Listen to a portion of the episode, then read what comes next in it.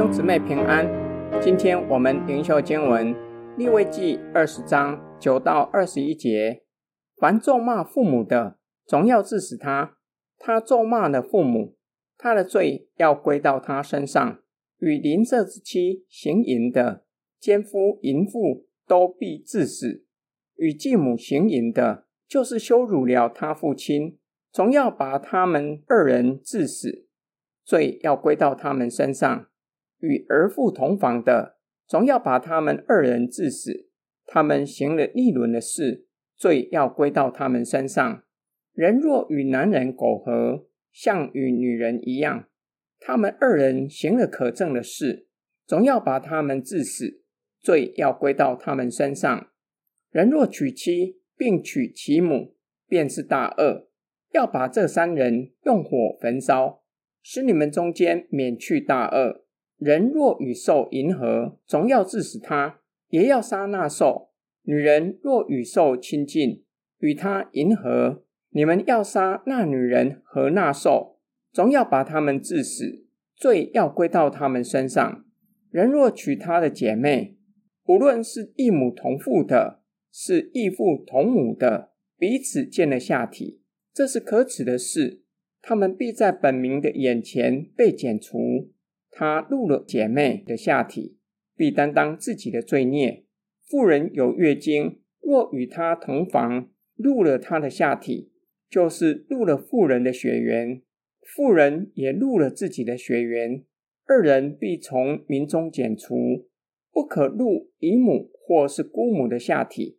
这是入了骨肉之亲的下体，二人必担当自己的罪孽。人若与伯叔之妻同房，就羞辱了他的伯叔，二人要担当自己的罪，必无子女而死。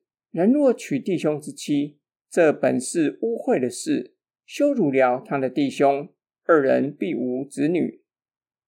凡咒骂父母的，与邻舍的妻子、继母行淫的，与儿妇同房的，与男人苟合的，与兽淫合的，总要把他们治死。因为这样的人行了一轮的事，违反了上帝创造的顺性。人若娶妻，并娶其母，便是大恶，要把三人用火焚烧。人若娶自己的姐妹，无论是异父同母的，或是同母异父的，必担当自己的罪孽，将那人从民中剪除。入近亲的下体，羞辱了近亲，行了可羞耻的事。要将那人从民中剪除。人若入姻亲，例如伯叔的妻子，就是羞辱伯叔，必担当自己的罪。弟兄若还活着，娶弟兄的妻，就是羞辱弟兄，其后果承受从神来的刑罚，不能够生育，被夺去从神来的祝福。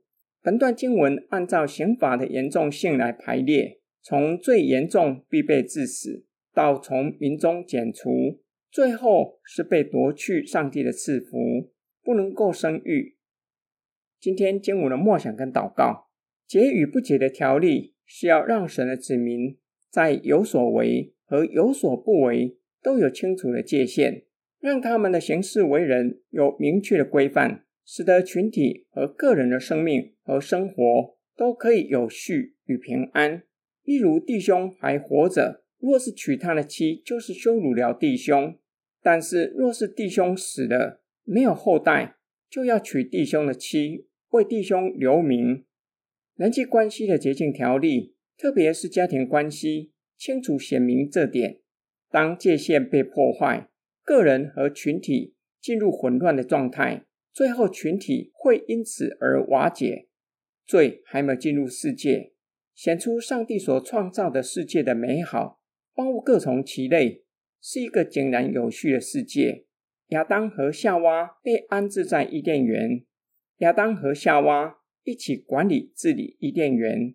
当亚当和夏娃逾越了不可吃的界限，罪进入了世界，世界从有序成为混乱的状态，不仅危害了人与人的关系，同时危害人与神的关系。